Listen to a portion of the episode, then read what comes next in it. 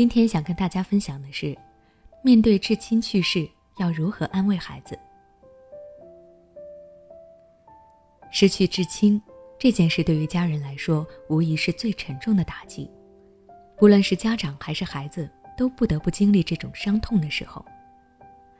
当发生至亲去世的事，家长本身自己都难以接受，有的时候难免会无心去顾及孩子，更不知道该如何去跟孩子说这件事，该怎么解释。如果孩子也接受不了，又该怎么安慰孩子？之前有一位家长曾经问了我一个问题：孩子的父亲走了，仿佛我们家都要塌了，我的两个孩子难受的说不出话来，可是我连自己都安慰不了。更不知道该怎么安慰他们。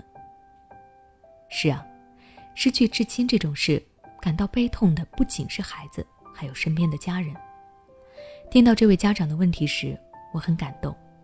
他在努力的调整自己的伤痛，并马上想到了自己身边的孩子，希望能够安慰他们。如果你也正经历着这样的伤痛，孩子的情况很重要，你的情况同样重要。你想要好好的安慰孩子。那么，首先你要先平复好自己的心情，不然，在你安慰孩子的时候，不小心把自己的负面情绪再传递给孩子，那么对于你们来说都是二次伤害。等到你把自己的状态调整好了以后，再来思考怎么和孩子沟通。那么，对于如何安慰失去至亲的孩子，我提以下几点建议，希望能够帮助到你。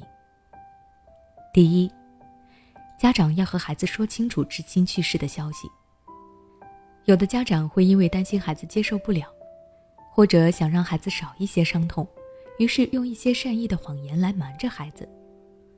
这种做法的本意是好的，但也可能会因此让孩子陷入一种困惑中，甚至对于死亡产生误解。所以，柠檬建议家长在孩子明事理的时候，最好能够跟孩子说明至亲离世是什么，让孩子更好的理解和消化这个消息。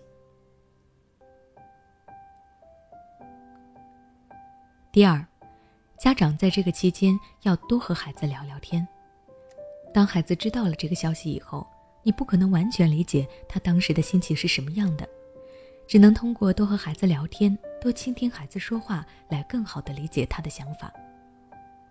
通过这样的形式，也能够让孩子感受到你的关爱，让他知道，也许至亲不在了，但你还在他的身边，并且会陪着他，让他有足够的安全感。